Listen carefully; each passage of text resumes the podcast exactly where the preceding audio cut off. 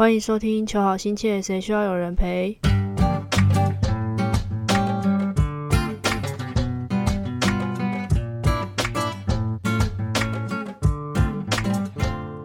？Hello，大家，我是元气。我的名字不是充满元气的元气哦，元是那个元没有错啊，但是气就是企图心的气。那我还去分别查了这两个字的字面意思，然后“元”这个字可以造什么词？就像状元啊、元首、元年这些，意思都是第一、第一位和第一名的意思。那“气”呢？我去查是引申为希望啊、盼望、期望的意思。我就觉得哇，这名字感觉就很光芒四射，是第一位，然后又充满希望的。就觉得这节目就是需要我本人元气来帮助大家，成为大家心中的希望，带领你们去追寻属于你们自己的第一。虽然我觉得它很像公司行号的名字啊，不过没关系，也很好记。那就希望之后可以带给大家满满的元气哦，元气带来元气。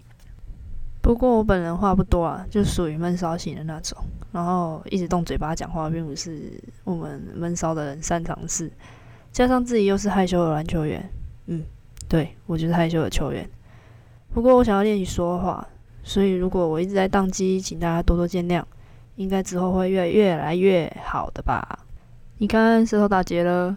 好啦，不管，再来说说这个求好心切频道是怎么产生的吧。求好心切，顾名思义，大家应该都知道意思吧？就是，嗯，你想要让事情变得。更好，然后可能变得完美，然后就有点心急的这种概念。各位偶尔都有这个时候吧，遇到某些事情，然后求好心切，希望短时间能改善你的那个当时的那个现况，但殊不知不一定会往好的方向发展。拿球场上的例子来讲好了，脚在关键时刻我们就差一分，倒数几秒钟就要比赛结束，这时候呢？球好死不死就在你手上啊！好死不死就差那一分。有些人可能就会在心里 OS：干，这球进了就赢了，但不进呢？啊，我们就是战犯。唉，持球的人真的压力很大。但倒数阶段哪来那么多时间可以多想这些有的没的？只能想着硬上就对了。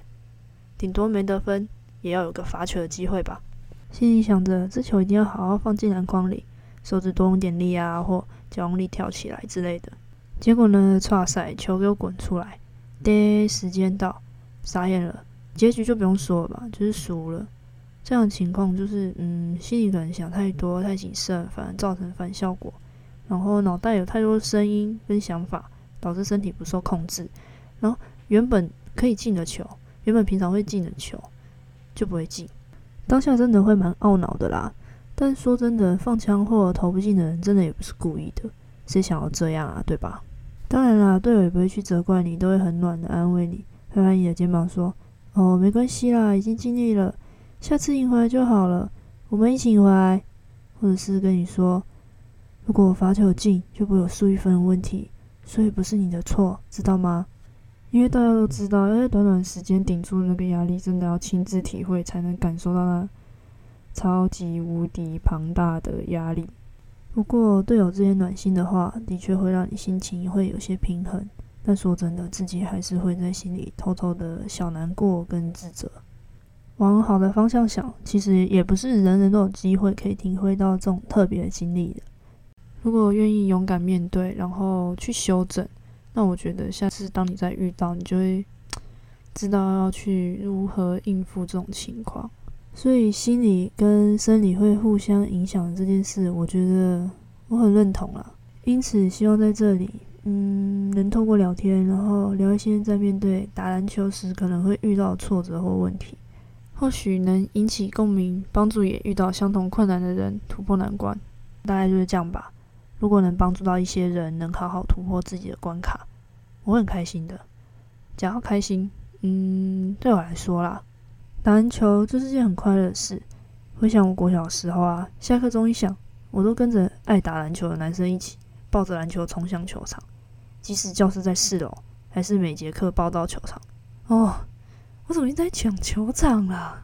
好啦，不管。结果你知道吗？哇塞！我我那时候下课啊，我都是楼梯都两格两格跳下楼的。然后我现在光想的，我就觉得我好佩服我自己，也顺便担心一下我的脚踝，都不怕受伤诶，到底是有多想打？啊？现在叫我一次走两个阶梯下楼，哦，不对，松跳的，我还真的不太敢，因为太扯了，我真的没办法。哦，然后国小不是都说早上不能奔跑嘛，然后我们就都是偷偷小跑步，然后遇到老师就就是慢慢走。然后就说哦，老师好，然后再用快走抵达球场。但你光是花时间到球场就会浪浪费两三分钟，所以我们都会事先分好队，然后下去直接打。这时候呢，就很会懂得利用时间，读书可能就不会那么积极，想说哦，我要花一个小时读英文，一个小时读数学等等之类的。No，绝对不可能。唉，不过那时候的我，国小课业还 hold 得住了，所以。算可以玩的很尽兴，然后学业成绩也不至于到太差。但我也认真觉得，小时候的我下课也才十分钟而已，每节课都这样通不累吗？重点是，不管晴天或下雨，这样打哦，对。然后我小时候还觉得在雨中打球是件很帅的事嘞。我那时候到底在想什么啊？蛮有事的。总而言之，言而总之呢，就是一颗很单纯想要打篮球的心。回想以前，真的是活力十足。可能因为是小孩吧，现在可能老了，有点老了，我是这么觉得。不过国小这种毕业的一天，国中开始就接受专业训练以后，打篮球好像就有更多事情要烦恼了，有很多的问题要去面对。不是不好，只不过嗯，不会像刚开始那么纯粹吧。甚至因为问题的产生，让自己陷入在在挫折当中，限制或者是低估了自己的能力。想着我应该做不到吧？真的可以吗？我真的做得到吗？很多很多怀疑自己的想法。像我觉得跑体能啦，否定自己的想法就会特别强烈。每次跑之前都会觉得哦，好难哦，跑不到，好累哦，做不到。但最后跑完以后，就会觉得其实也还好嘛，没有想象中很夸张。然后再回头看自己完成的魔鬼训练菜单，又觉得自己很棒很强，这样有种莫名的成就感。我是这么觉得啦，不知道大家对于跑体能有什么想法？嗯，可能还是会抗拒吧，但这也没办法逃避啊，因为我们就是运动员，这些就是我们必须要去努力付出的。但我认为关键在于，其实要看个人对于体能抱持着什么样的想法。如果你认为这些比较辛苦的训练能帮助你有更卓越的表现，我觉得你就会很心甘情愿的去做。虽然说真的很累啦，但能享受其中又能进步。那不是很棒的一件事吗？不过，如果你是在还没开始训练前就已经不想做了，觉得做这些有什么用啊？把自己累得跟狗一样，何必呢？反正球场上跑得动就好了呀。虽然说真的很像狗啦，因为真的很累。但如果你就是不想要做的这种心态啊，那我觉得体能训练对你来说真的太痛苦了。如果只是做短短的一个小时，搞得好像做了一整天的体能训练。我可能有点浮夸了，反正呢，就是身体也累，心里也累，很折磨人的。我现在光想象的就觉得好累哦。好啦，我好像讲了很多废话，这集大概就是跟大家说明我大概想要做什么。身为篮球员的我，就想尝试看看不一样的领域，和大家分享我的故事，跟大家聊天，借由聊天来疗愈别人，也安慰自己，甚至激励自己吧。或者收集别人的故事拿来分享，然后如果是我自己的故事，我应该能讲得很精彩。嗯，我这么觉得啦。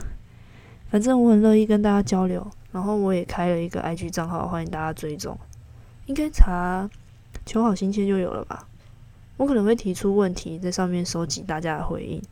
如果你们愿意跟我分享你们的故事，更好啊。或者是我可能啊。可能又或者是找球员一起来聊天，作为我的内容。我在想，如果我做的 podcast 能间接影响一个人变得更好的话，我想就是最好的回馈了吧。